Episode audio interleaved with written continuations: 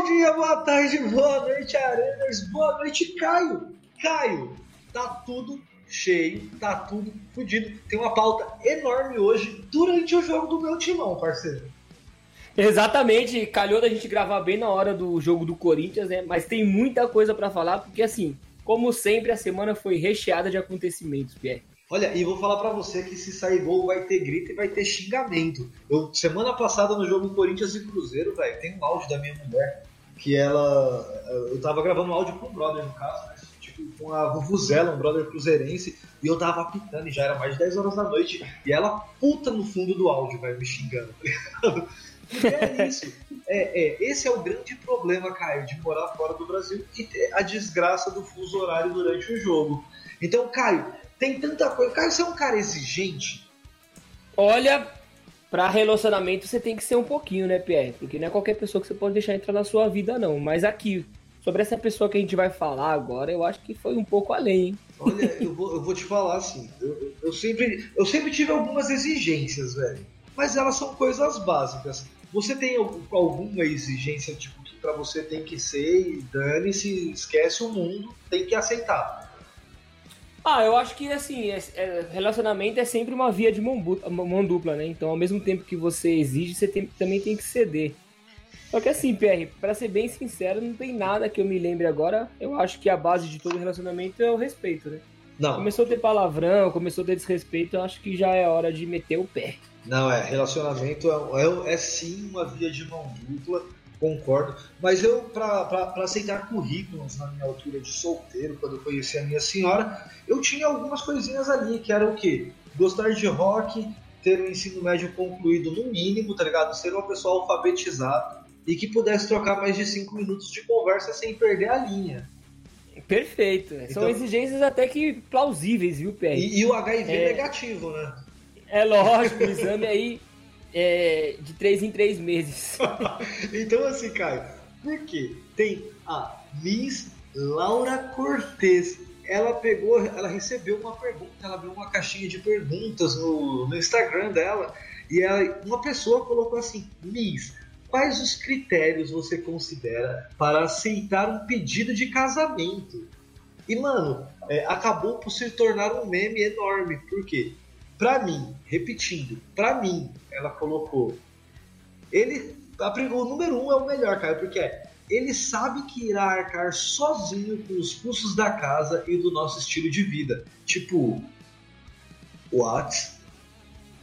Não, fica pior, porque na verdade aqui, ó, é, ela é tão inteligente, tão esperta que ela colocou o item 4 duas vezes. Então, ao invés de seis exigências, são sete, né, Pierre? É verdade, tem essa. Mas enfim, essa primeira exigência, ela vai muito de encontro, assim, fica meio sem sentido, porque é, ela exige também que, além de ele custear os custos da casa e do estilo de vida sozinho, quando for fazer a segregação dos bens, tudo que é dela continua dela, entendeu?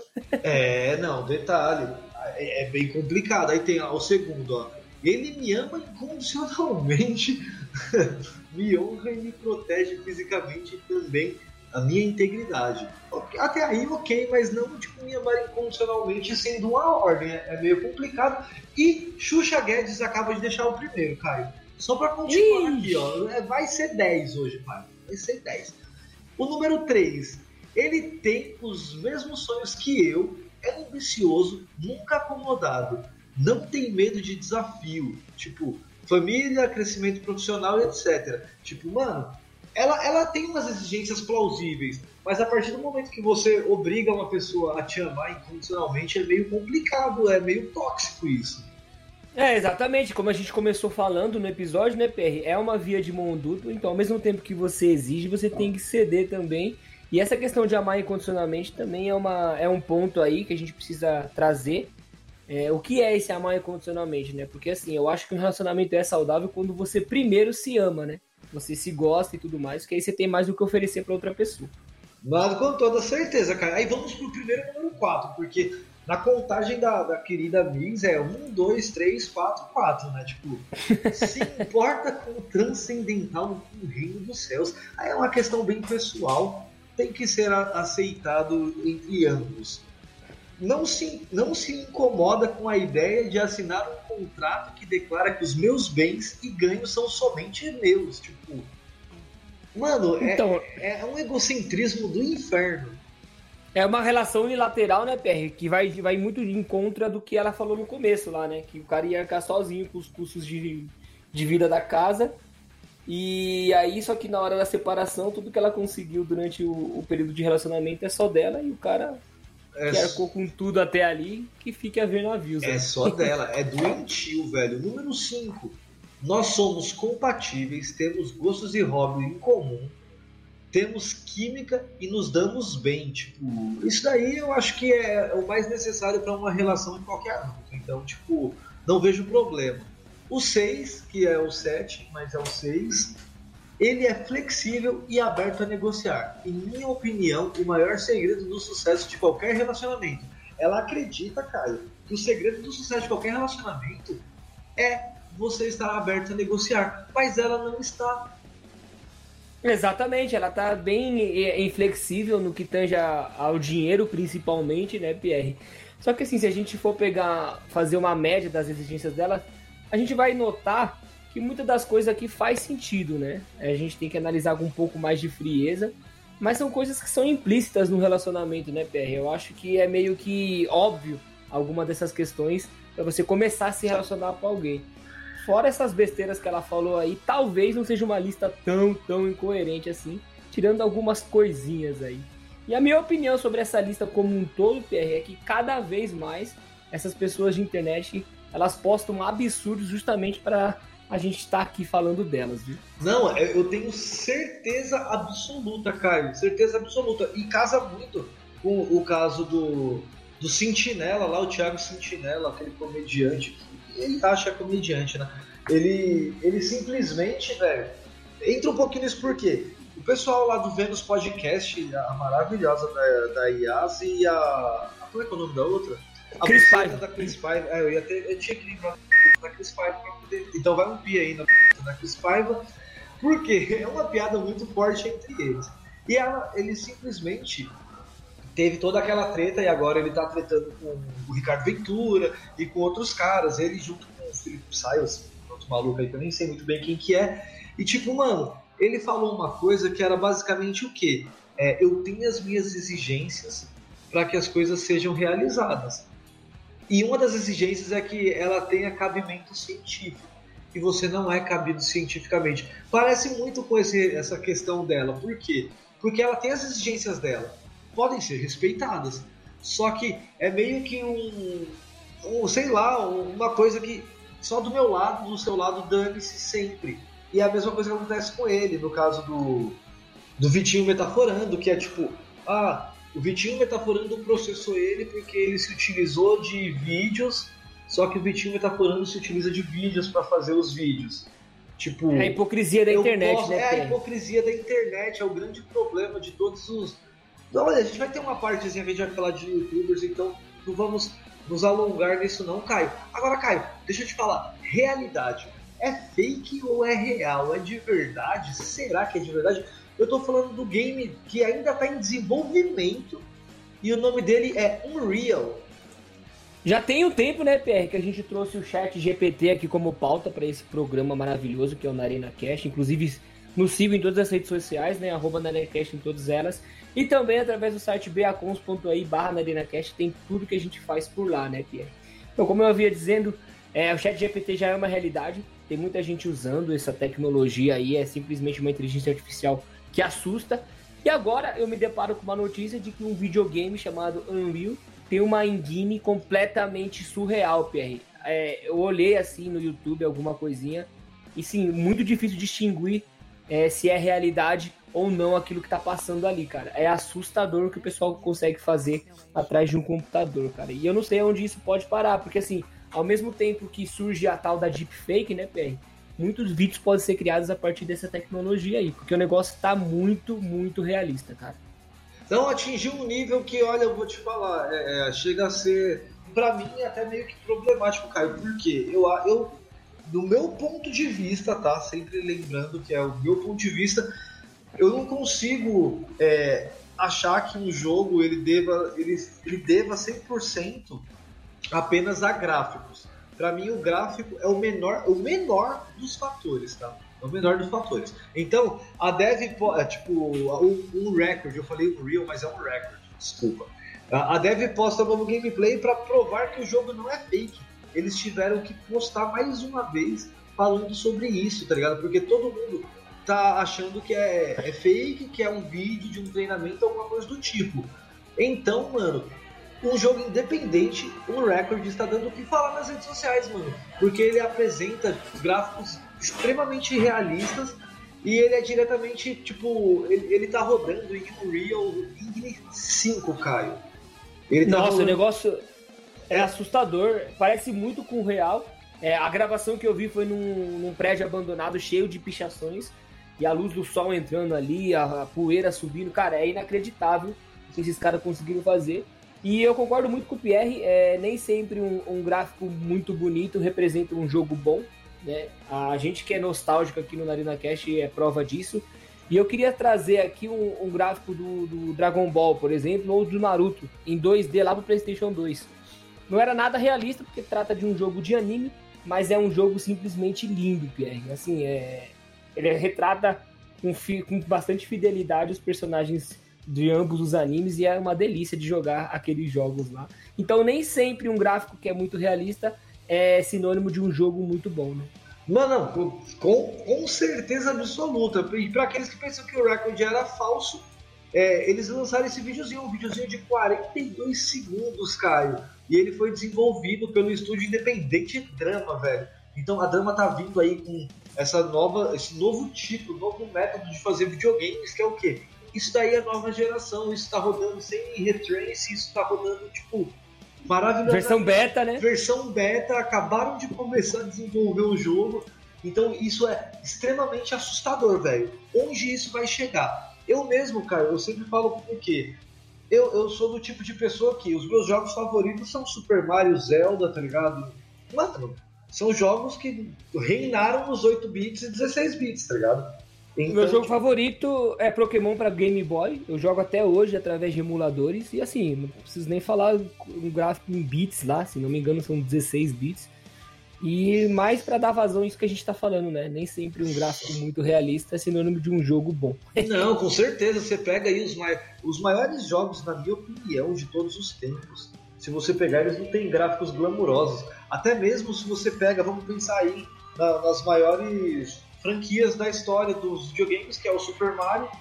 É só você dar uma olhada, você vai ver que não é um gráfico nem um pouco realista e não é a ideia do gráfico do jogo, não é a ideia do jogo, é mais embasado no story mode e até mesmo o próprio Zelda, mano, que para mim ainda tem como o tinha, né? Tinha como principal jogo o Ocarina of Time do Nintendo 64, que hoje para mim perdeu no Link a Between Worlds. Então, tipo, mano, é, é muito complicado porque você tem um novo o novo Resident Evil 4 Remake, o jogo preferido do nosso amigo Gameplay RJ, né? Do, esqueci até o nome dele agora. David Jones. Do David Jones, o mago dos videogames. Então, tipo, tem isso, tem o possível. Como é que é o nome do gol, cara? Tem o God of War, que também tá um espetáculo. O GTA 6 podendo ser um dos jogos mais importantes dessa próxima geração, se sair dessa próxima geração. Então, tipo, mano, saindo Mortal Kombat novo, Street Fighter novo, tudo com gráfico porra. E eu ainda consigo me prender nos jogos de Super Nintendo, velho. É, exatamente, porque como eu disse aqui, né, a gente é um canal de nostalgia também, além de variedades e mundo pop, né? Então a gente dá mais preferência para esses jogos clássicos que são muito divertidos de jogar até hoje, né, PR? Envelheceram muito bem. A gente tem o um exemplo também daquele Chicrinho e do Canequinha, que é um jogo de Xbox, se não me engano. O Cuphead. É um... O Cuphead, Cuphead, que é um jogo sensacional, de uma dificuldade assim surreal. E é um ótimo jogo também, e o gráfico não tem nada de realista, né, PR? Mano, nem um pouco. Olha, você falou de Cuphead, já me veio na cabeça youtubers que fazem merda pelo sucesso. Que, por que o Cuphead? Porque a gente tem ali a treta entre o, o Gameplay RJ, o nosso amigo David Jones, muito fã do, canal, do nosso podcast, obrigado David Jones. Então, assim, teve o caso do Xbox Mil Grau, que conseguiu fazer uma, uma comunidade gigantesca de pessoas que são meio que, né, meio, meio problemáticas. Eu vou tomar cuidado com as minhas palavras, mas meio problemáticas, porque ele fez uma, uma comunidade de pessoas racistas e preconceituosas e tudo que ele conquistou, ele conseguiu derrubar, Caio. Ele conseguiu, tipo, ter problemas com a justiça, ter problemas com o próprio Xbox, que pediu para que ele tirasse o nome do canal na altura. Nós tivemos o, o PC Porqueira fazendo merda. Todo mundo sabe aí que o PC Siqueira se envolveu num caso de pedofilia. Coisa maravilhosa para a carreira de qualquer pessoa e para a vida de qualquer ser humano que se preze.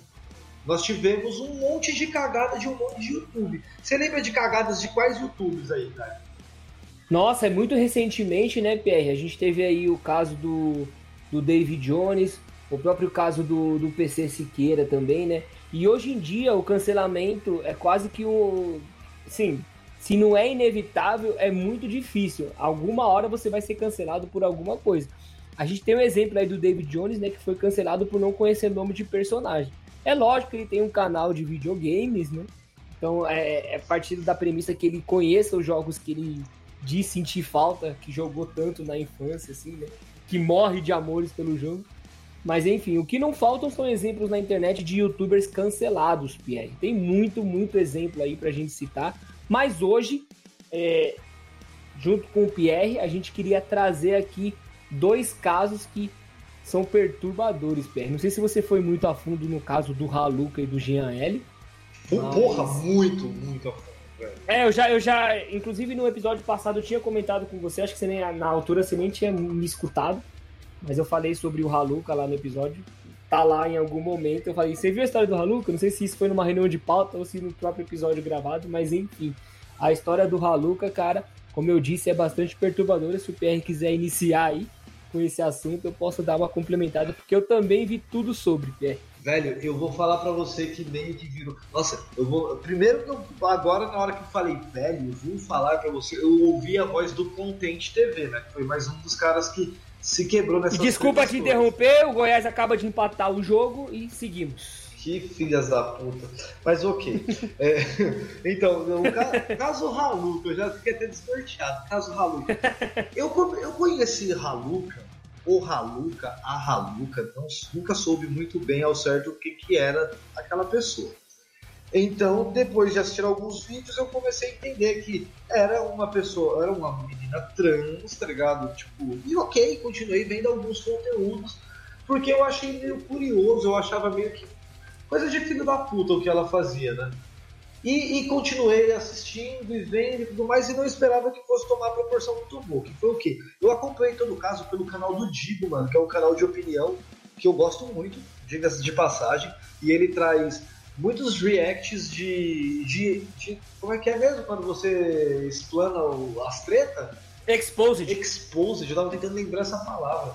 Muito, muita treta de Exposed, mano. E teve Exposed do Haluca, que foi o que? Ele e o GRL vinham conversando já há algum tempo e, tipo, aparentemente o GRL já estava apaixonado, só que quem conhece o canal do Haluca sabe que o Haluca é um grande de um filho da puta que se utiliza de todas as pessoas que entram na vida dele para fazer conteúdo, ok?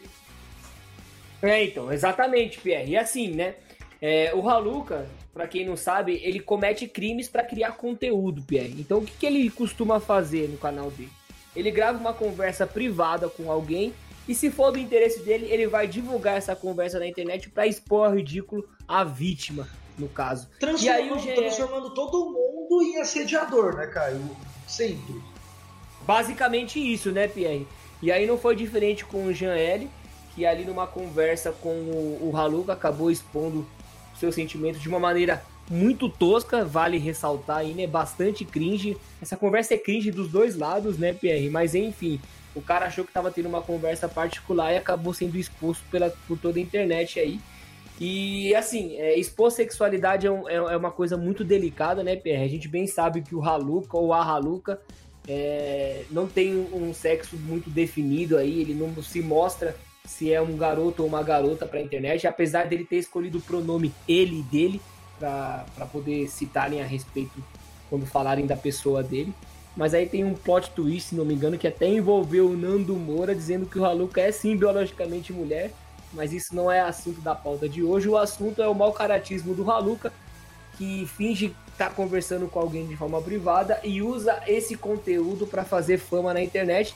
E aí, PR, a gente vai na questão de que tudo é válido para esses youtubers para conseguir views, né? Afinal de contas, views significa dinheiro, o que torna tudo muito mais nojento, né, Pedro? Não, é fugido porque assim, o que o, o, que o Nando Moura trouxe até, Caio, não é nem o, ele, ele até defendeu bastante a Luca no primeiro vídeo, não sei se você viu no segundo vídeo. Ele, tipo, ele, não é que ele defendeu, né, velho? Não posso falar que ele defendeu, mas ele foi perto do que a gente conhece do Nando Moura, ele foi uma pessoa bem dela recatada do lar para falar da Haluca, tá? do Haluca. E simplesmente foi o quê? No processo, o, o Jean, o Jean L, Jean faz o L aí, que ele é um youtuber que já teve 3 milhões de inscritos no canal de Minecraft, agora faz, se eu não me engano, ele faz conteúdo de, de academia, não é isso? É, então, na verdade, assim, na verdade, PR, desculpa. Na verdade, ele era um, ele era um famoso youtuber é, sobre conteúdo de Minecraft. Inclusive, ele participou da DR do Resident Evil. A DR era um conjunto de youtubers que ali se juntavam para jogar Minecraft. Né? Eles tinham como se fosse um clã aí. Sei lá se posso chamar assim, porque eu nunca me interessei por esse jogo. Mas enfim, ele fez muita fama com esse tipo de conteúdo, né? E aí ele deu uma sumida, parece que até vendeu o canal dele e retornou com conteúdos de academia, né? De rato de academia, como é o caso do, do Renato Cariani, do, do Bambam, do próprio Felipe, lá que eu esqueci o segundo nome dele, mas é um, é um youtuber de, de academia, de maromba, né? Esse mundo maromba aí. Mas assim, o shape dele ainda tá bem longe do, do que o pessoal acha ideal para esse tipo de conteúdo. Ele teve, ele teve uns problemas de saúde, ele tava shapeado Sim. um tempo atrás, ele tava shapeadão. E caiu. Então, mas aí tudo isso para dizer o quê? Aparentemente, segundo o processo que foi divulgado, é, está aberto, não é segredo de justiça, então está aberto para qualquer pessoa ver. O nome do Haluca é Júlia. Sendo assim, o, o Jean ele nunca se apaixonou por um menino. Por quê? Porque o Haluca é uma menina, tá ligado? E é, aí, é, mas se você for ver, se você for ver todo disso daí. É, se você for ver todo o contexto da treta, né? É, o, o Jean L se aproxima do Haluka. Não é uma conversa recente, como o Haluka quis parecer no vídeo Não, dele. Não, é uma conversa de mais de seis meses. Isso, mas ele aborda o Haluka de forma com que ele soubesse, né? Ou seja, ele já sabia que o Haluka era um menino, no caso. E aí, no meio das conversas deles lá, o Haluka meio que fala que ele é biologicamente mulher. Isso confunde mais a cabeça do Jean L. Sim. Né? E aí vira esse, esse, essa salada de informações aí, acabando com que o Jean L processe o, o Haluka e eu acho que foi um processo devidamente correto. Eu sou, eu sou meio contra esses processinhos de internet, eu acho que o pessoal tudo quer processar, mas no caso do Jean L, eu acho que se faz necessário sim, PR, porque vazar conversa privada é crime. É crime, mano, é crime até mesmo porque se você pega os casos do Haluka aí, mano, que ele pegou a mãe de um, de um cara que tava sim, no Discord... É é um conteúdo nojento, Pierre. É um, é conteúdo, conteúdo nojento. Fudido, longe, de, longe de querer desrespeitar né, os nossos colegas de trabalho aí. Mas quando você comete um crime em troca de views, cara, aí, aí a gente que a gente tem autoridade para dizer que seu conteúdo, infelizmente, é um conteúdo ruim. Mano, é um conteúdo que se assemelha ao conteúdo do Bluesão, que se assemelha ao conteúdo, tipo, daquele. Daquele. Da, do japonesinho lá que falava que era o taco que puxou a testa.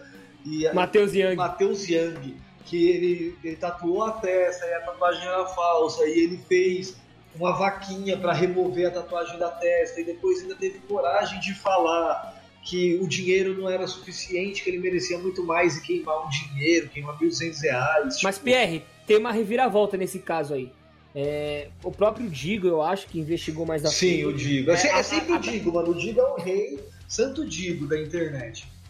Parece que essa vaquinha ela nunca foi aberta, então ele não recebeu nenhum centavo por ali. todo esse conteúdo dele é, queimando dinheiro, removendo tatuagem, foi tudo ideia da cabeça dele para justamente ganhar visualização. Sim. Então, o... até esse ponto, ele não prejudicou ninguém, o Matheus Ian. Sim, ele então, é, é que é assim, patológico, é... mas ele não prejudicou ninguém porque ele não chegou a receber esse dinheiro da vaquinha, porque, segundo, acho que foi o próprio Digo, acho que foi ele sim que eu vi.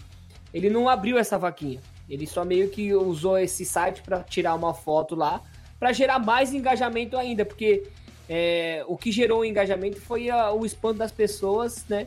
quando a história vazou, quando dizendo que a história toda era fake e que inclusive ele tinha recebido então, dinheiro para isso. É então, que assim, isso aumenta o, engajamento. O que não ficou, o que não ficou muito honesto da parte dele, Caio, nessa história toda foi o quê? Que simplesmente ele tinha feito, depois que ele falou que a tatuagem era fake, ele já tinha aberto aquela aquela porcaria daquela vaquinha. Então, quando ele falou, olha, eu nunca falei para vocês que a tatuagem foi feita com agulha ou não. Então, vocês Isso. entenderam o que vocês quiseram. Só e ele não tá errado nesse ponto. Sim, sim, não, concordo. Até aí também concordo. Só que aí, esse o problema da vaquinha aqui. A vaquinha, ela foi feita, foi gerado um link para a vaquinha de verdade. Só que ninguém sabe se esse link entrou ou não dinheiro, tá ligado? Porque até mesmo a plataforma onde ele a vaquinha, que é a do abacaxi, o nome dela, ela nunca expôs porque é proibido por lei que você exponha quem te doou dinheiro. Então, exatamente, PR. Então a teoria que se criou foi que aquele dinheiro já era do Matheus, então ele pegou esse valor da vaquinha, rasgou, né, justamente para criar esse hype em cima desse assunto aí, porque o Matheus Young ele é um caçador de view e like, né? Então ele tenta ver o que, o que pode ser que dê certo e vai por aí. Ele, ele já mudou o conteúdo dele diversas vezes e é um desses exemplos aí, né? Que topa tudo por dinheiro, topa tudo por view, já não, dizia Silvio Santos. Não, é, com toda certeza. aí, Caio, eu vou até dar uma pulada aqui, por quê? Porque a gente tem um outro assunto, mas a gente tem o assunto da luta do Whindersson, que também é um youtuber. Então eu vou amarrar o assunto do Whindersson aqui, porque o Whindersson Nunes é o nosso, um dos nossos youtubers favoritos aí do brasileiro médio.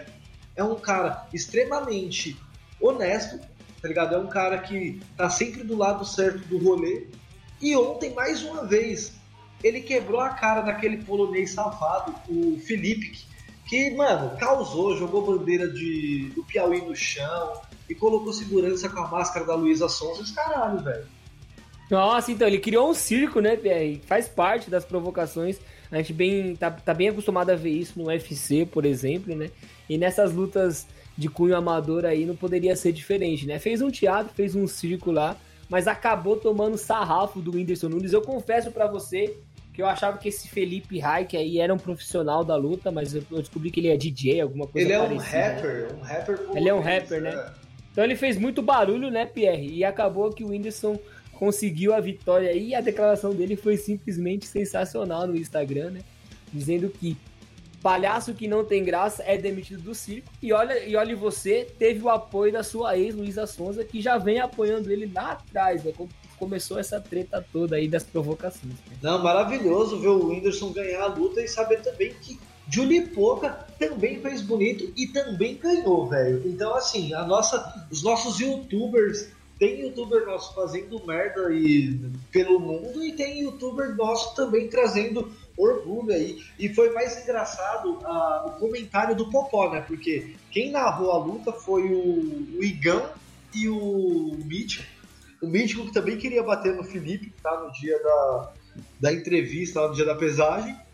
Porque o Mítico, o Mítico é, é do, é, do, é do norte, né? Se não me engano, e ele, o Piauí tá lá no Nordeste e ele ficou. Olha, se jogar de novo vai dar merda, ele tem alguma familiar, não sei muito bem de onde que ele é. Eu sei que ele ficou puto com a bandeira jogada no chão e falou que se fizesse de novo ia dar merda. Então, tipo. E aí o Popó falou. O Popó simplesmente falou assim: aprendeu direitinho. então, eu não tava muito confiante que... sobre a vitória do Whindersson, né? Porque justamente por causa dessa luta do Popó, né? Onde ele tomou um sarrafo aí, a luta acabou empatada, mas a gente bem sabe quem foi o ganhador moral dessa luta aí. Mas não foi, foi para minha surpresa, o, o Whindersson conseguiu ganhar por nocaute técnico, né? Arrebentando a cara desse. É sueco? Não, polonês. Desse polonês aí é o Brasil nas cabeças, E aí teve a, a Júlia Pocá também que fez bonito.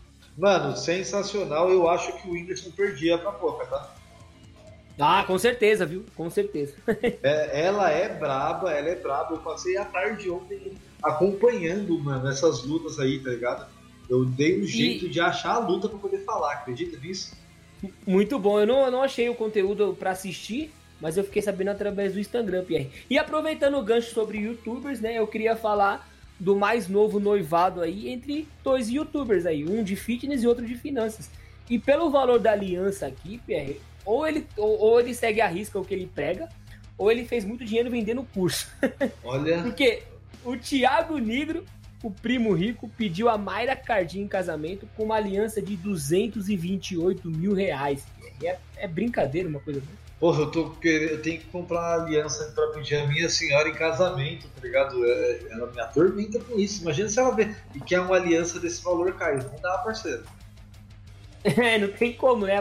Tem que esconder essas notícias da sua mulher, viu? Não, você tá maluco. Tem que esconder essas notícias de todas as mulheres, porque não é todo mundo que é o, o Thiago Negro, né, velho? Não é todo mundo que é o primo rico. Eu, eu sou o primo pobre. Exatamente. O que mais espanta nessa história toda é o período, né, Pierre, que eles estão se relacionando aí. É, pelo que foi divulgado no Instagram e nas redes sociais, eles estão juntos há um pouco mais de um mês só. O amor foi arrebatador, no caso. Né? Mano, há semanas atrás nós trouxemos aí uma notícia sobre eles aí em algum episódio, tá ligado? Então, assim, é, é, é bem complicado. Tipo, em um mês, é uma, isso daí, o nome disso é amor à primeira vista, cara. Quem não acredita, pode acreditar que é amor à primeira vista. Ah, com certeza. Como eu disse, é um amor arrebatador, Pierre. E você já sonhou em algum dia dirigir um carro do Elon Musk? Olha, eu vou falar para você que é um dos meus maiores sonhos e eu peguei um Uber aqui já algumas vezes, que era um Uber da Tesla, velho. Que carro então, maravilhoso. Pierre, algum desses carros, né, eles dirigem até sozinhos, mas foi, notici foi noticiado aí nas redes sociais e também através de portais de notícias em, que envolviam acidentes com esse tipo de carro, né, atropelamentos aí, etc. Não sei se essa tecnologia do Elon Musk avançou tanto a ponto de ter carros que dirigem sozinho, mas eu compartilho desse sonho também. Eu queria muito ter um Tesla, cara. Eu acho que é um carro maravilhoso, todo funcional aí digitalmente. É elétrico, né? O que faz bem pro meio ambiente. Então é um sonho que a gente compartilha aí, Pierre. É muito lindo, Caio. Vou falar para você, mano. É, é uma coisa fora de série, porque tanto que quando o Uber chegou, eu falei assim, parceiro, não leva mal, mas eu vou sentar na frente do seu lado. Ele falou, não, pode entrar, fica tranquilo, não sei o que. Eu falei, porra, ele, gosta do Tesla? Motorista português, tal. Eu falei assim, porra, eu sou apaixonado pelo Tesla. Então fiquei mó feliz quando vi que era Tesla e tal. E, mano, e aí ele falou assim, então eu posso mostrar como é que o carro funciona? Posso correr? Eu falei assim, pode, mano, você tá maluco. O carro chegava, chegou a 180, tipo, num piscar de dedo, de olhos, tá ligado? Instalar de dedos. Um bagulho absurdo, coisa linda, mano. E eu, a Tesla não é a única empresa do Elon Musk, né, PR? Além do Twitter, que também é dele aí. E se você não sabe, é até aproveitar esse gancho aí, mas acho que eu cheguei a falar para você na, antes da reunião de pauta que o verificado agora é pago, né? Agora eu vou comprar o meu verificado, foda-se.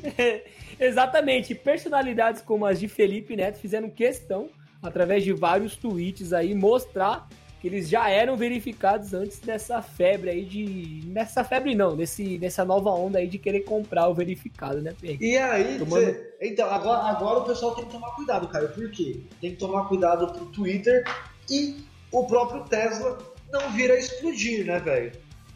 Eu acho muito importante quem já tinha o verificado, né, PR, é, ir atrás do, do, da compra do verificado, justamente porque a gente vive uma onda de fake news aí, e é muito fácil alguém propagar uma notícia falsa utilizando o seu arroba aí. Mas enfim, pode explodir a sua, a sua reputação como explodiu o SpaceX poucos minutos depois da decolagem, né? Investimento de milhões aí, né, Pedro? Então explodiu o Starship, foguete da SpaceX aí, que é, é, é, o ideal, né? É o que está sendo desenvolvido para levar aí pro para Marte, para Lua, os próximos astronautas, mano. E a explosão do foguete, Caio, por mais que pareça, não é um fracasso. O Elon Musk chamou de emocionante emocionante lançamento de teste, tá ligado? Ele falou que para ele foi maravilhoso, até mesmo a questão da explosão, velho. Lembrando que o foguete não estava tripulado, né? Eu acho que é algum episódio do Pica-Pau que ele fala, né? Depois de certas falhas aí, vamos voltar para para mesa de testes ou mesa de planejamento aí. Eu acho que se aplica a essa situação da explosão do foguete aí. Ah, ele, ele já explodiu alguns foguetes aí, fazendo eles voltarem para base até conseguir acertar, tá ligado? Então, como se tratam de seres humanos, não dá para deixar de atrair pro espetáculo, tá ligado? Você tem que atrair pro espetáculo e ele consegue fazer isso, né, velho? Ele consegue Como tudo na vida, né, Pê? Claro. E o Elon Musk, ele é um cara que, tipo, ele sabe muito bem o que ele tá fazendo, velho. Ele, ele Seria... desafiando toda essa relação é, do espaço e tudo mais já há algum tempo, mano. Seria o pica-pau novo Simpson? Será? Será?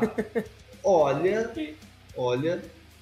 Não, é, é, é, bem, é bem plausível, eu fiquei pensando nisso daí que eu não tinha pensado, tá? e Pierre, eu acho que nos Estados Unidos, né, os produtos da China não são taxados como aqui no Brasil querem fazer, né? Então, pode ser que o SpaceX explodiu aí por utilizar peças falsificadas da China. Será? Porque assim, Caio, nós temos aí a grande relação do nosso querido ministro. É ministro da Casa Civil ou ele é ministro da Economia? Eu não lembro. Ele é ministro da Economia, né? Eu tava pensando que ele era ministro da Fazenda, cara. Ou é ministro da Fazenda, que é o, o Haddad. O Haddad. E ele meteu o louco, por quê? Ele deu uma entrevista essa semana falando sobre os varejistas online que vão embutir um preço eles vão fazer eles embutir o preço, que é o preço do quê? De um táxi digital. E esse táxi digital nada mais é que o quê, Caio? Imposto. E essa notícia ela vem logo depois, né, PR, do, do anúncio do, do governo federal aí, dizendo que ia voltar atrás sobre a cobrança de impostos para produtos importados aí, né? No caso dos produtos chineses. E aí parece que vem uma nova notícia aí dizendo que ele vai cobrar esse tal de táxi aí, que é um imposto disfarçado, né, Pedro? Não, é, é só imposto, só que em inglês, tá ligado? Tipo, não muda nada. o pior foi que ele disse o quê? Ah, essa é a fala dele, tá? O que eu vou falar aqui. Não é tipo fontes do meu rabo.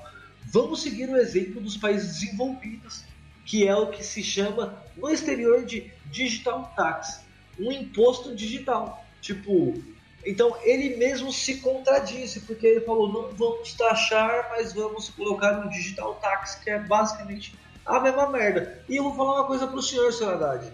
É, esse tax digital aqui na Europa, ele é tão ridículo que, se eu não me engano, ele não é nem cobrado.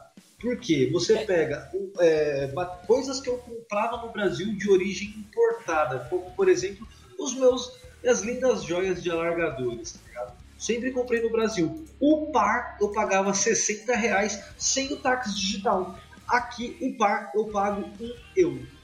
Já para traduzir, para traduzir, né, PR? É, além de o, do, do varejista perder com isso, o consumidor final também perde, todos os lados perdem. E é mais uma coisa para o Haddad voltar atrás. Eu acho que ainda há tempo e assim, time que tá ganhando não se mexe, né? Só vai, botar, Haddad... só vai botar no rabo do, do, do cliente final, tá? Exatamente. E o Haddad não é o único integrante desse novo governo aí a meter os pés pelas mãos, né, Perry? O líder supremo aí da nossa nação vem cometendo algumas gafes aí em seus depoimentos. E vem sendo hostilizado por onde passa, porque assim, ele vem fazendo um trabalho até interessante mesmo não, que, que não seja bom, tá ligado? Porque querendo ou não, a gente sabe que é, ele meio que é ingovernável, diferente do, do nosso amigo Luva de Pedreiro, que é governável, é tudo. Ele é ingovernável, velho, porque ele não tem base, base política, base de governo para poder fazer um governo. Mas assim, é, eu acho legal o, o, os acordos que ele vem fazendo aí. Como eu disse, eu não sou a favor do Lula, mas eu não vou estar contra o Lula. Por quê? Porque é o meu povo, é o meu país e eu quero ver o meu país bem. Então, assim, ele foi lá na China, fez um acordo muito legal com a China em relação à importação e exportação das moedas nacionais brasileiras e chinesa. Ele fez isso com a Rússia. Ele fez agora um acordo com o Afeganistão e com a Arábia, com, acho que a Arábia Saudita e o Irã, se não me engano, na relação de compra de petróleo por moeda nacional. Então a gente vai acabar de parar de pagar aqueles royalties da moeda americana, que vai estar sempre ali na taxação americana tudo isso vai ser diminuído. Só que Caio, ele vem fazendo umas merdas. Primeiro, eu, vou melhor, eu vou pro último. Ele falaram que queriam ele discursando no 25 de abril aqui em Portugal. O que é o 25 de abril, Caio? 25 de abril é o feriado mais importante de Portugal. 25 de abril é o dia da liberdade dos portugueses, é o dia em que o Marquês de Pombal fez alguma coisa muito grande para eles aqui tá ligado? É o dia da, da reestruturação da República, tipo. É, é um feriado como o 4 de julho nos Estados Unidos, tá ligado? Então, a Revolução dos Cravos. É, então, tipo, é tudo uma relação e ele veio para discursar. Só que o parlamento português como um todo, ali o pessoal do Chega, o pessoal do PP, não quer que um ex-presidiário discurse no 4 de, no 4 de julho, olha isso, no 25 de abril, velho. Polêmico, hein, Pierre? A gente bem sabe que o processo do Lula foi engavetado, né? Apesar de ter algumas provas aí, ele é um ex-condenado e muito surpreende essa sua notícia, porque o que eu vi na internet foi que ele tinha sido muito bem recebido em Portugal, cara. E ele foi muito bem recebido pelo presidente português, velho. Pelo presidente português e o primeiro-ministro, que é o Marcelo Rebelo de Souza, e o senhor Antônio da Costa, tá ligado? Que para mim fazem grande trabalho, tá? Um da centro-esquerda e um da esquerda ou da centro-direita e um da esquerda, tá ligado? É bem, fica bem próximo essa questão de centro e as lateralidades, tá? Então, tipo, só que, Caio, o que, aí vai piorando. Por quê? Porque o Lula ele está viajando pelo mundo e falando merda. Ele falou, ele falou lá na TV da China que ele acompanha o campeonato chinês por TVs brasileiras, velho. Você acredita nisso? Ah, meu Deus. Qual que TV que tá transmitindo os jogos aí pra Olha, colocar também? Deve ser a Rede Vida. É, só pode. certeza, certeza. Ou aquela outra canção, alguma coisa, canção nova. Canção nova, Puta, é, exatamente. Certeza, o campeonato chinês.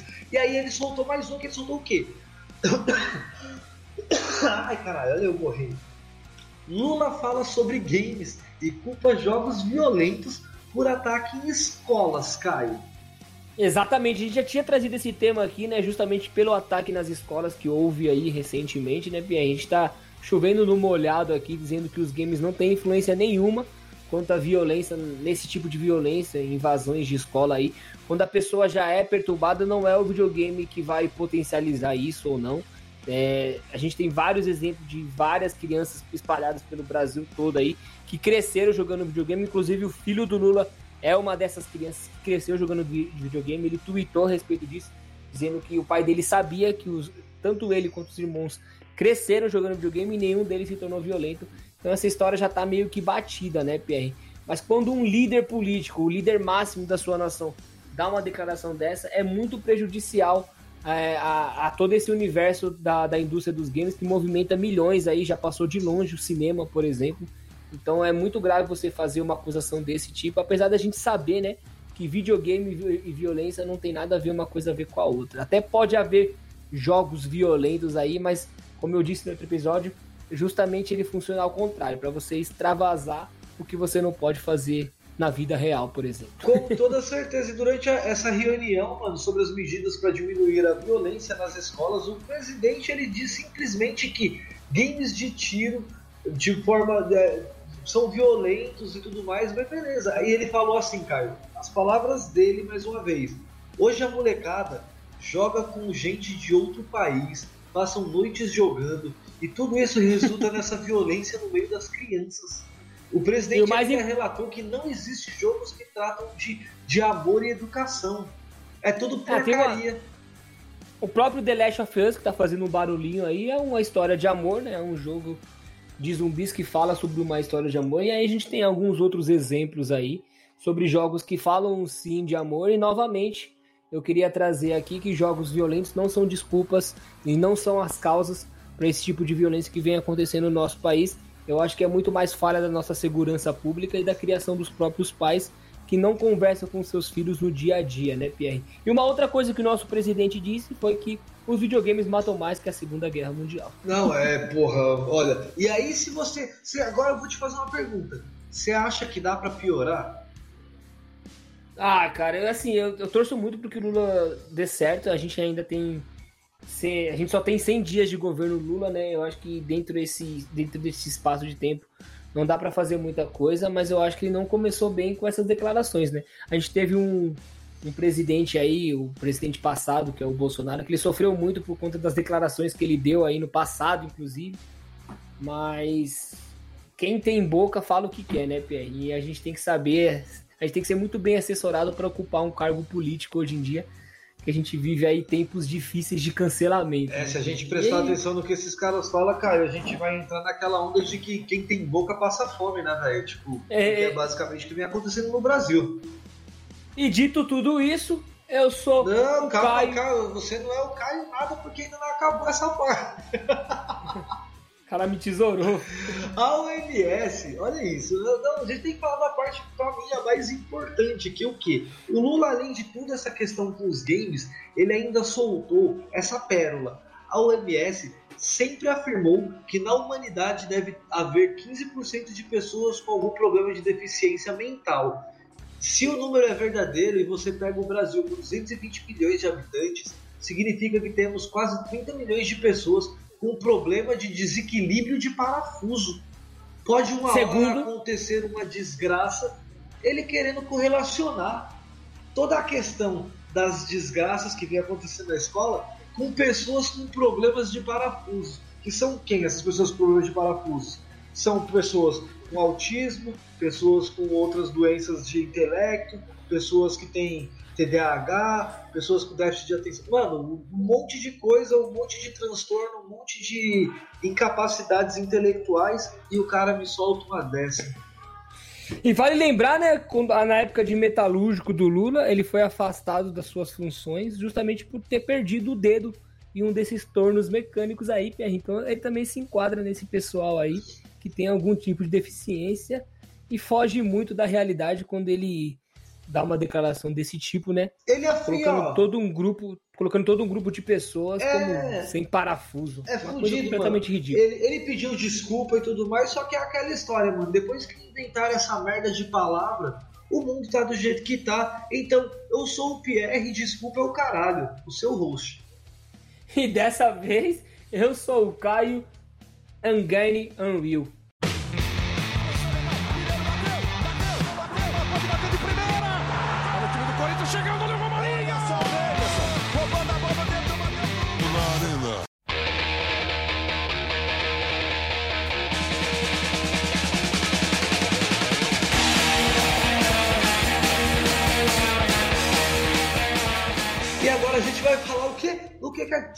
Futebol, parceiro. Por quê? Porque tem futebol pra caralho.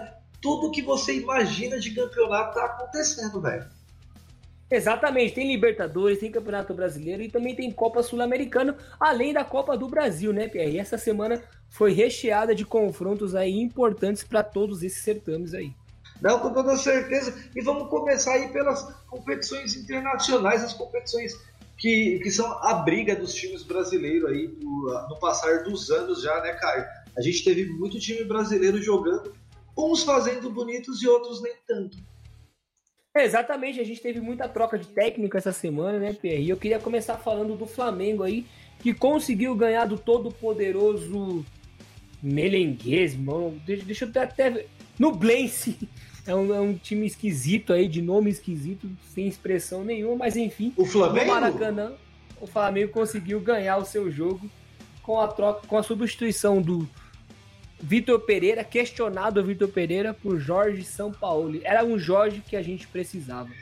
Blense, ele jogou contra o Blense. Olha, foi a primeira troca aí que já, já deu bem certo no meio de semana e já no, no final de semana nem tanto, né, velho?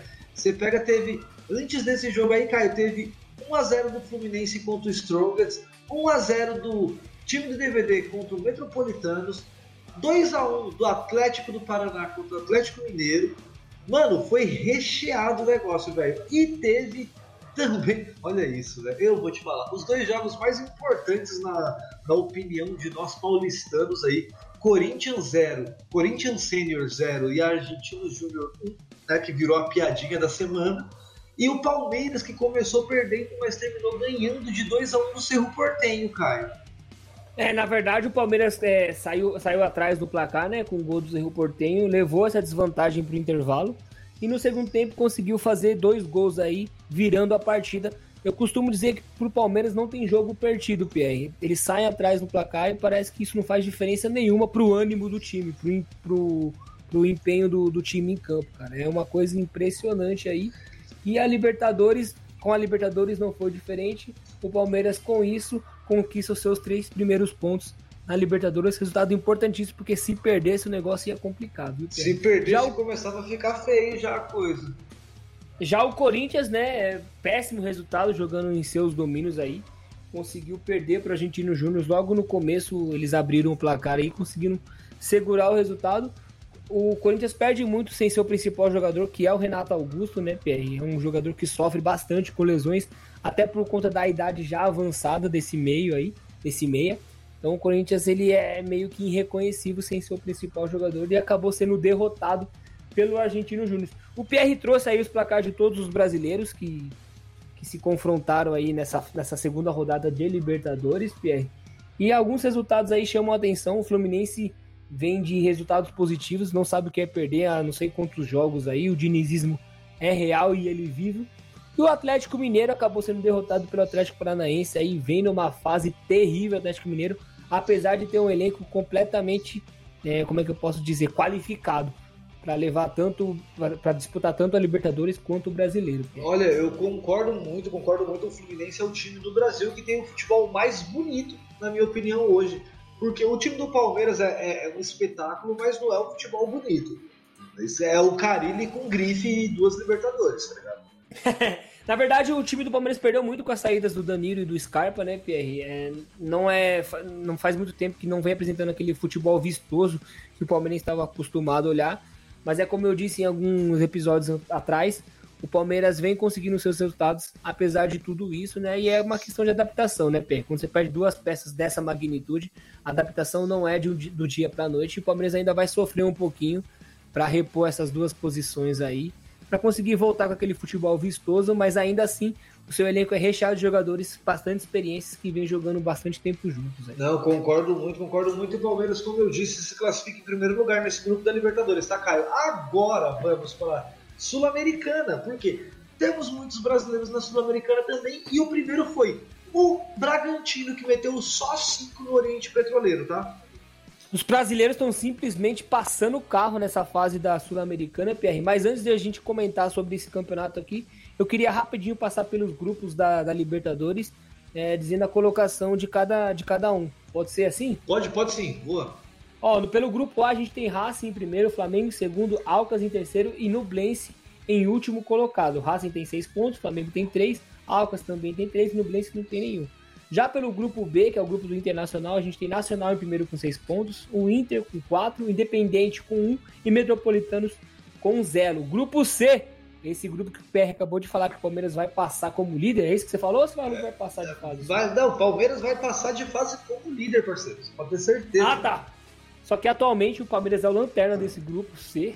Tem Bolívia em primeiro com 3 pontos, Cerro, Portenho, Barcelona e o próprio Palmeiras também com 3 pontos aí o, o critério de empate aí tá pelo saldo de gol, Pierre, mas todo mundo tá com três pontos, é o grupo mais embolado da Libertadores até aqui. E o grupo D, que tem Fluminense em primeiro com 6, The Strongest com 3, River Plate com 3, Sport Capital 0. É até agora, na minha opinião, o grupo da morte aí que tem pelo menos três candidatos no grupo a passarem de fase aí, com River Plate estreando com derrota, se não me engano. O grupo E, que é o grupo do Corinthians, tem Argentino Júnior em primeiros com 6 pontos. O Corinthians vem em segundo com 3. O Independente Del Valle, o Suco, também tem 3. E o Liverpool do Uruguai, que é o carro do Street Fighter aí, com 0, não consegue ganhar de ninguém, nem jogando na sua própria casa. E eu acho que esse grupo também vai ser muito disputado aí.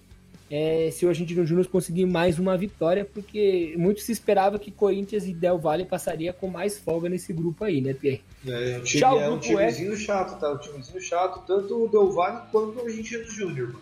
Não, o Del Valle é um time bom, né, cara? Conseguiu ganhar aí do, do São Paulo na final da, da Sul-Americana e conseguiu ganhar do Flamengo pela Recopa Sul-Americana também.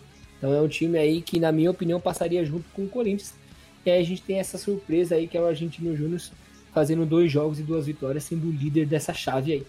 Já o grupo F, temos Colo-Colo em primeiro com 4, Boca Juniors também com 4, Deportivo Petroleiro, se não me engano, Deportivo Pereira, desculpa, cortou o nome aqui na, na classificação do, do Google, é, em terceiro, e Monagas é, vem segurando a lanterna aí com a mesma quantidade de pontos do Deportivo Pereira aí, ambos com um pontinho só. Já o grupo G, a gente tem Aliança Lima, Aliança Lima em primeiro com 4, Atlético Paranaense também com 4, Libertar com 3 e o Atlético Mineiro, PR, coleciona duas derrotas nessa fase de grupo da Libertadores, é o último colocado e as perspectivas não são da melhor, das melhores, mas eu acho que ainda há tempo do Atlético se recuperar, porque muito se esperava que o Atlético passasse até com uma certa folga também, viu, Pé? E o último grupo é o grupo que ninguém liga, afinal de contas não tem nenhum brasileiro nessa, nessa chave aqui. Temos Atlético Nacional com 6 pontos, Olímpia com 4, Melgar com 1 e Patronato com 0. Meu pai amado, esse grupo aí é o grupo da morte, da morte do futebol, né, Caio? Exatamente. É complicado. E aí, Caio, temos a Sul-Americana, como eu disse, Bragantino 5x0 no Oriente Petroleiro. Meu Deus do céu. Teve o nosso Tricas, o nosso Tricas deu 2x0 na Academia Porto Cabello. Exato. A gente também teve aí, o, o, o Pierre, o Santos empatando com o Aldax italiano Meu pelo placar de 0x0. O, o, o, Botafogo. O Botafogo metendo 4x0 no César Valerro. O Goiás empatou com o Universitário 2 a 2 O Fortinha ganhou do São Lourenço pelo placar de 2 a 0 E o América Mineiro perdeu por defesa e justiça. Eu acho que são esses os brasileiros da Copa Sul-Americana, né? São esses, o Fogão deitou, o Bragantino deitou e o São Paulo, para mim, também deitou, tá? Deitaram os três, fizeram um trabalho muito bom. O Fortaleza é o Fortaleza, vem jogando muito bem em competições internacionais nos últimos anos, viu, Caio? Exatamente, o Fortaleza já não é um time aí do, do, baixo escalão, né, PR? Tá sempre disputando ali no meio da tabela do Brasileirão. Inclusive tá jogando agora, se não me engano, tá ganhando também. E assim, não é nenhuma surpresa o Fortaleza trazer essa campanha da Sul-Americana aí do jeito que ela tá trazendo. E com certeza eu acho que é um dos times que vai passar de fase, viu, Pierre? E os grupos da Sula que tem brasileiros, Caio? O grupo A, LDU de Quito, é o primeiro colocado, seguido do Botafogo, segundo colocado, com 6 e 4 pontos. O grupo C tem o Bragantino com 6 pontos e o Estudiantes com 6 pontos, dividindo a liderança. O grupo D tem o Tricas com 6 pontos e o Tolima, perigosíssimo Tolima, time chato dos infernos, com 3 pontos.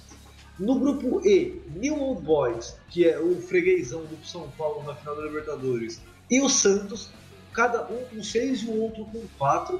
Aí temos o grupo F, Milionários da Colômbia com seis pontos e o Ameriquinha com três pontos. Como perdeu, tá com três pontos, igual o Defensa e Justiça. E o Goiás é o único brasileiro que estaria se classificando hoje no grupo G. É o terceiro colocado com dois pontos, mas ainda tem três jogos para ser jogados aí, pelo menos. Então são três, são, são, são quatro jogos na verdade, né? Foram dois jogos jogados ainda, então ele tem mais quatro jogos, ainda dá para dá se classificar. E o Fortinha, que é o líder com seis pontos. O segundo colocado do grupo do Fortinha, o grupo H, cara, o grupo do Fortinha, é o São Lourenço, time do Papa e já campeão da Libertadores. Exatamente, e o que eu queria trazer sobre a Sul-Americana, PR, que apesar da vitória do São Paulo, foi o jogo responsável pela demissão do Rogério Ceni. Olha, Rogério Ceni que é a segunda vez demitido do São Paulo, né? Exatamente, a segunda passagem do ídolo tricolor. E o que me chamou a atenção foi que no último jogo a Independente ergueu o bandeirão com a foto do Rogério Ceni, mostrando que ele ainda é ídolo pelos lados lá do Morumbi. E muito que, e muito que bem, muito bem feito, Caio, porque o Rogério Ceni é muito maior do que toda essa passagem dele pelo São Paulo como treinador, tá? indiscutível a carreira dele como jogador, né, PR? Como goleiro ali. Mas como técnico, eu acho que ele ainda tem que evoluir muito, tem bastante potencial, a gente sempre fala isso aqui. Mas eu acho que ele ainda não tem o tamanho do São Paulo, Corinthians, Santos, esses times aí, né? Do, do, do primeiro escalão brasileiro. Mesmo, mesmo já tendo ganho uma Recopa, uma Supercopa do Brasil e um Campeonato Com Flamengo, né? É. É, exatamente, mas mesmo, mesmo com essas conquistas, eu acho que o Gersine ainda tem um caminho a percorrer aí antes de se tornar um técnico de time grande, viu, Pierre? Meio longo, mas eu, eu como eu disse, eu já disse várias vezes e torno a dizer, para mim o Rogério Ceni será o maior treinador do futebol brasileiro em poucos anos, tá, Caio? É, como eu disse, ele tem bastante potencial, viu, Pierre? Sim, ele é um cara muito estudioso, é um cara muito. Olha, mas vamos lá, Caio. Antes de falar, já que a gente vai falar do, do São Paulo, já vamos emendar, já que a gente já tá falando do São Paulo. São Paulo 3, América Mineiro 0, né? Show no Morumbi. Na verdade, não foi tão show assim, viu, PR? É, se, você for, se você acompanhar os, os youtubers que falam sobre São Paulo, foi um placar bem mentiroso. O América Mineiro conseguiu se impor, mesmo jogando no Morumbi, né? E, e, o São Paulo conseguiu achar um gol com o Luciano aí, que foi um gol irregular, na minha opinião, porque anteriormente no lance o Luciano tinha cometido uma falta que não foi revisada pelo VAR. E o São Paulo conseguiu abrir o placar aí. E depois foi um show à parte do goleiro Rafael. Simplesmente fechou ali a meta São Paulina. E o São Paulo conseguiu, é, depois de ter aberto o placar, já no segundo tempo, fazer um golaço com o Caleri de cabeça, que deu tranquilidade pro time. E lá no finalzinho, o América Mineiro ainda entregou o gol pro São Paulo para fechar esse placar aí de 3 a 0 que é bastante enganoso, viu, Pierre? O Rafael teve que trabalhar aí muito para construir esse resultado aí, mas enfim, né? O brasileiro, qualquer vitória tem que ser comemorada como se fosse um título, porque afinal de contas é um campeonato de pontos corridos, né? Não, e os gols toda foram... certeza, com toda certeza. Os gols foram... E os gols foram marcados por Luciano, Jonathan Caleri e Marcos Paulo, que foi aquela entregada monstra do, do zagueiro do América Mineiro. Que, que, Mas... E que entregada, tá? Porque ele já matou o goleiro no toque de bola. Quando o, o Marcos do, do, São Paulo aí, ele foi para cima, velho, o goleiro já tava perdido, ele já não chegaria na bola de jeito nenhum. Nossa, para você ter uma noção, em posse de bola foi 53 para o São Paulo contra 47 do América Mineiro e de chutes a gol, o América Mineiro deu 22, 22. sendo que 8 foi em direção ao gol, o São Paulo deu 17, só 6 foi pro gol. Então mostra aí o equilíbrio da partida. E mas, o destaque do é, jogo mas foi o Rafael. Nós temos, nós temos o. Mesmo com esses números aí, nós temos o São Paulo, querendo ou não, sendo efetivo, né, velho? São três gols de seis bolas no gol. Exatamente, né, Pierre? É, o primeiro gol teve, contou com um desvio ali. Sim. O, sim. Segundo, o segundo gol foi uma bola perfeita do Alisson pro Caleri ali, um gol inquestionável. E o último foi uma entregada ali da zaga do América Mineiro. Mas é como o Rica Perrone trouxe, quando você tem uma mudança de técnico, o pessoal parece que vira a chavinha ali e já entra com um pouco mais de, de ímpeto para buscar o é, resultado. É, querendo mostrar que aconteceu. trabalho, é, querendo mostrar trabalho. Exatamente. Porque querendo Exatamente. ou não, o Dorival é um cara que ele não vai arrumar briga com o medalhão, você sabe disso. É, o Dorival ele, ele é um técnico ali de segunda prateleira para baixo, né, Pierre? Mas eu acho que foi um nome acertado aí.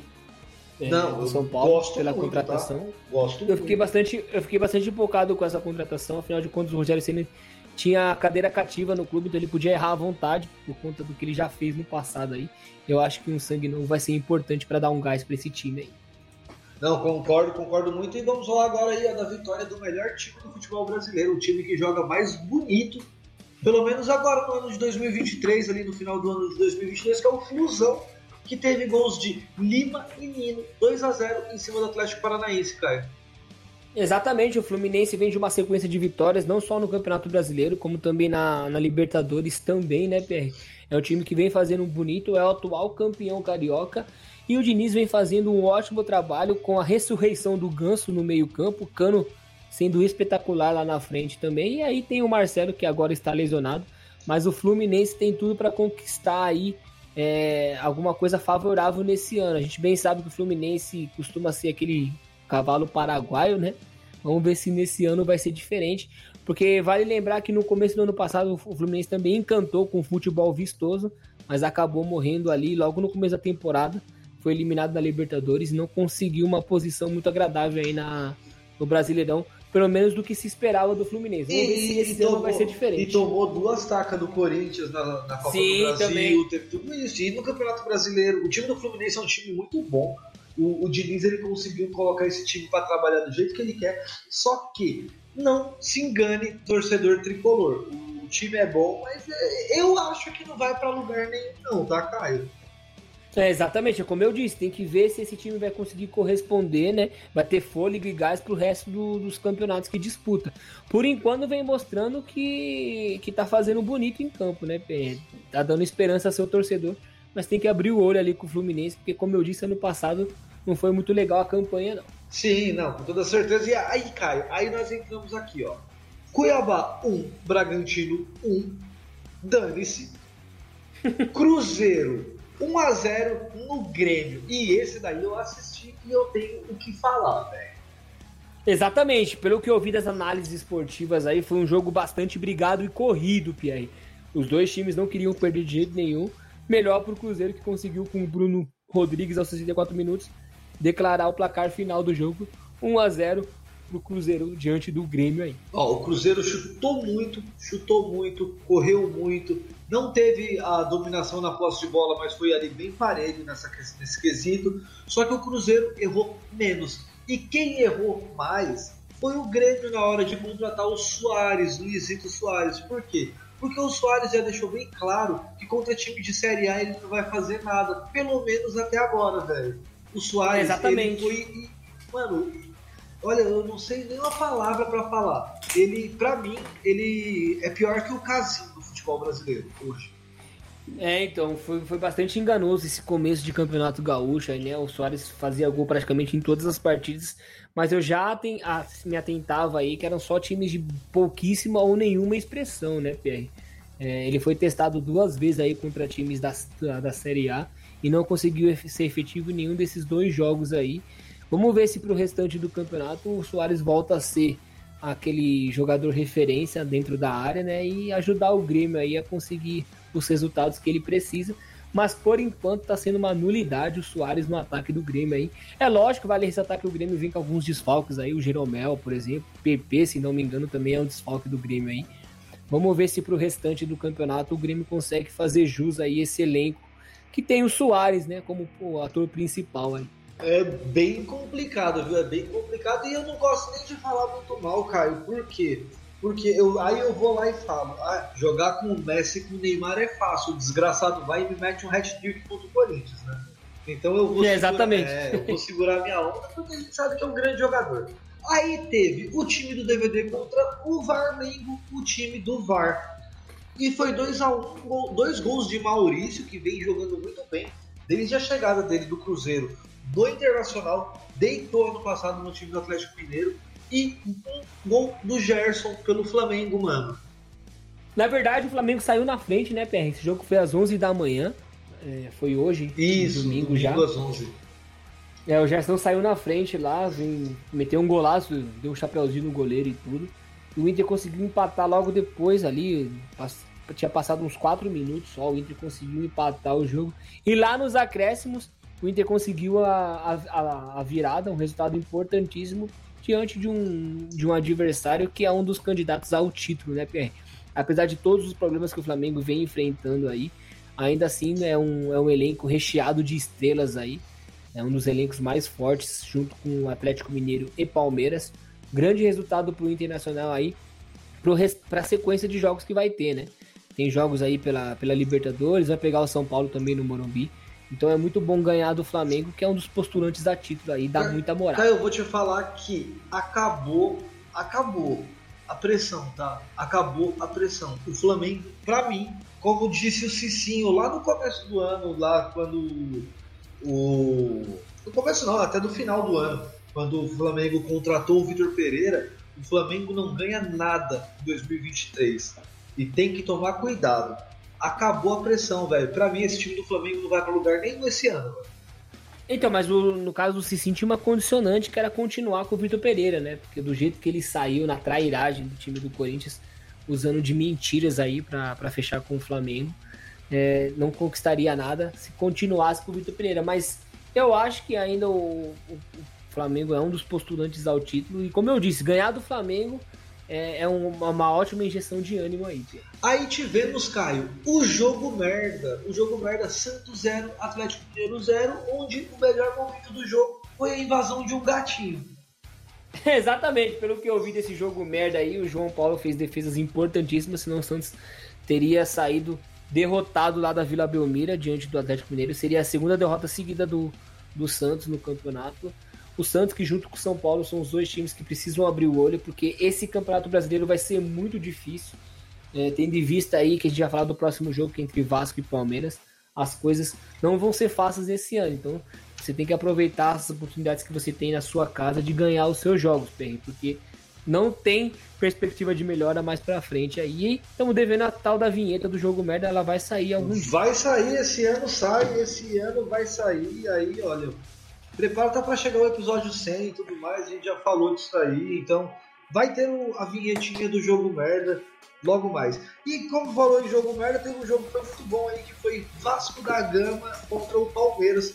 Foi 2 a 2 o jogo, Caio, com gols de Pedro Raul e Rafael Peck pelo lado do Gabriel Peck, desculpa, pelo lado do Vasco da Gama, abrindo 2 a 0. O Palmeiras foi lá com Rafael Navarro, fez o primeiro e o Arthur fez o segundo gol, o primeiro gol dele com a camisa do Verdão, velho. É, Pierre, quando você sai em desvantagem por dois gols de diferença, é imprescindível que você consiga pelo menos diminuir no primeiro tempo ainda, né? Foi o que o Palmeiras conseguiu fazer. E aí no segundo tempo o jogo ficou muito pareio. O Palmeiras conseguiu alcançar o, o, o Vasco com um gol de empate aí. E assim se seguiu com uma pressão palmeirense até o final do jogo. O Vasco tinha algumas bolas, né? Ofereceu um pouco de perigo, mas o jogo acabou empatado. Ganhou tons dramáticos, né? Já não é de hoje que o Palmeiras sai atrás do placar e vai buscar, se não a vitória, pelo menos o empate. É um time que é muito difícil de se bater, porque mesmo atrás do placar, eles mantêm a mesma pegada ali até o final do jogo. E, ou, ou eles vão virar, ou eles vão empatar. Foi o caso de hoje, né? Ganha, o, o, o jogo ganhou tons dramáticos.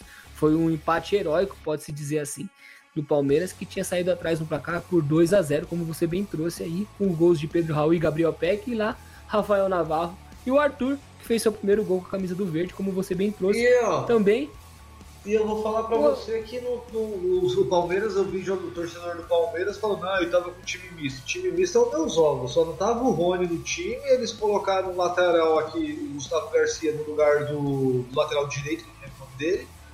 E Rocha, o, né? Isso, do, do, do Rocha. E o, o Montoya aqui, que eu não sei nem quem que é, tá ligado? Então tinha três jogadores que não eram titulares e o treinador que não era o Abel, que foi expulso no primeiro jogo. É, o Abel tá fazendo uso de algumas peças aí, se não me engano, são da base, PR, porque tá tendo bastante nomes aí que eu não, que eu não costumava ouvir nas transmissões. Mas pode-se dizer que foi um ótimo resultado diante das circunstâncias, né? Sair atrás no placar, ainda mais com 2 a 0 não é fácil de buscar. E o Palmeiras conseguiu. E tem aquela máxima, né, do Campeonato Brasileiro. Você precisa fazer quatro pontos em dois jogos, pelo menos, né, Pierre? Não, Três pontos dentro tô... de casa e um ponto e fora. um ponto fora, isso daí é a lei do Campeonato Brasileiro. Faltam só 42 pontos, né, Caio? Exatamente, ainda mais pro São Paulo, né? Que... então, ó, eu vou te falar aí. Tem outros dois jogos que estão acontecendo e um que ainda vai acontecer, que vai vir lá no finalzinho, que é o caso do jogo do, do Botafogo. Então tá tendo, que tá para acabar já, então eu acho que não muda muito mais 3 a 0 pro Fortaleza, gol de Bruno Pacheco e dois de Iago Pikachu, que eu vou falar para você que é um absurdo esse Iago Pikachu, tá? Eu acho ele um absurdo de jogador. O Exatamente. o Corinthians está empatando em 1 a 1 com o Goiás lá no Aile Pinheiro, lá em Goiás. E o Botafogo ainda vai jogar. O Botafogo vai jogar contra. Cadê? Deixa eu até sair do, da página aqui, velho. Foda-se. Botafogo e Bahia, mano. Botafogo e Bahia. Aqui já vai ser amanhã. Não, não, na verdade é amanhã, meia-noite, né? Na segunda-feira o jogo. Então... E vale um adendo, e vale um adendo, né, PR, é, sobre o jogo do Corinthians, né, que trocou de técnico, gerou muita polêmica a escolha do Cuca pro comando técnico do Corinthians. Houve protestos em frente ao CT Joaquim Grava com faixa de não respeitam as minas, porque o Corinthians tem essa máxima, né, essa hashtag que eles mesmos levantaram de respeito às minas. A gente bem sabe que o time feminino de futebol do Corinthians é o melhor do país atualmente, conquista tudo que disputa aí, e tem uma certa polêmica que envolve o nome do Cuca aí e sobre essa nova contratação que o Corinthians fez aí. Muitos corintianos não gostaram, Pierre, e parte da torcida, e dividiu a torcida. Essa, essa contratação. A torcida do Corinthians que já é extremamente dividida, né? Graças a, a esses grandes canalhas desses torcedores organizados. E hoje, em especial, os canalhas da Gaviões da Fiel. E não adianta, mais uma vez eu vou falar, não adianta vir mandar mensagenzinha pra mim, quem ouvir, porque eu tô um pouco me fudendo com a torcida organizada, meu irmão. Assim, é, cinco das seis principais torcidas organizadas do Corinthians fizeram cartas de repúdio à contratação do Cuca.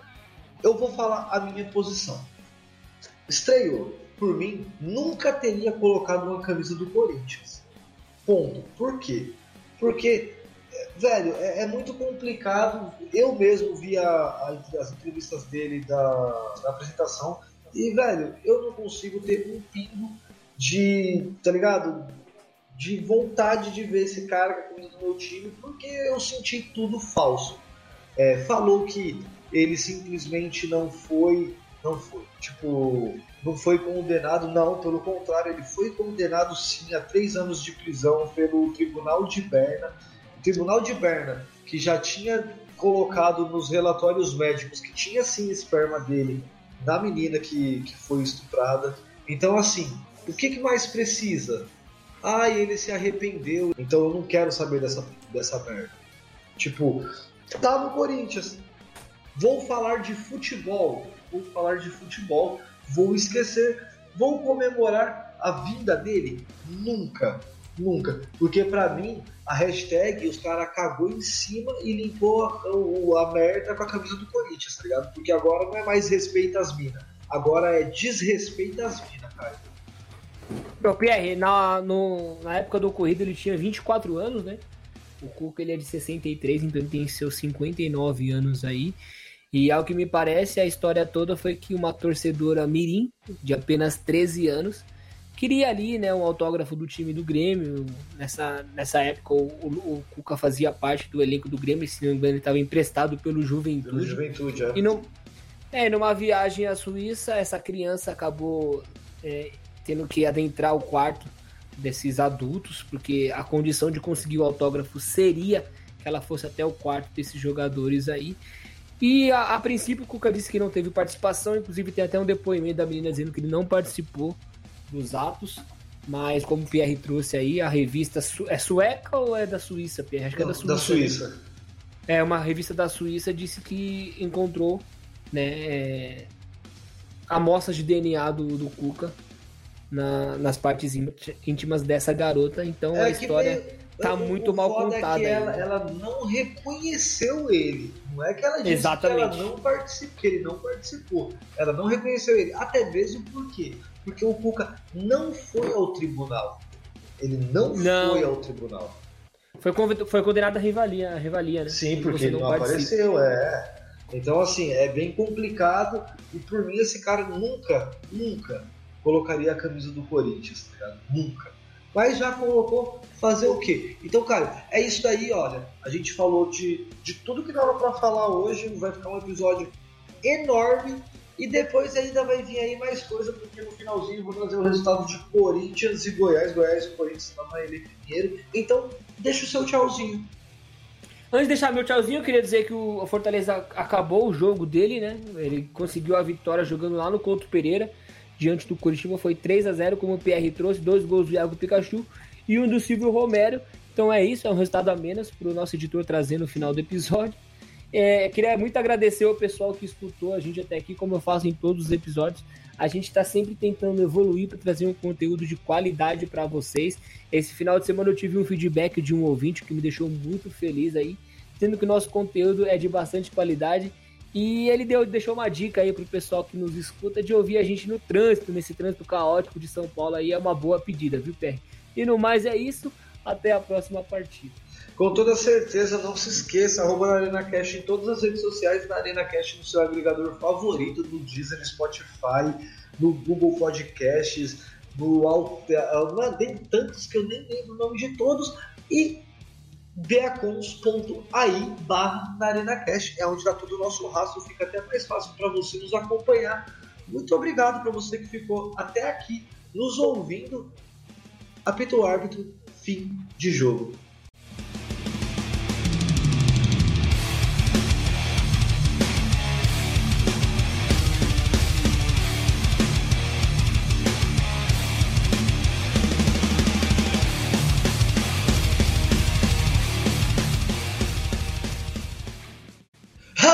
Agora eu vou falar o quê? Eu vou falar aí, velho, do jogo entre Corinthians e Goiás. Corinthians e Goiás. Me empolguei lá no começo, me empolguei, me perdi, fiquei todo fodido. Falei que ia gritar, acabou que não deu nem vontade de gritar pelo. Olha, é patético. O time do Corinthians é patético. É um time formado por um bando de jogador canalha, tá? Um bando de jogador encostado, um bando de jogador que não sabe o que é Corinthians. Mas essa, essa porra desse podcast não é pra falar só sobre isso. Eu dei uma perdida na hora que eu fui falar do Thiago Santinelli, mano.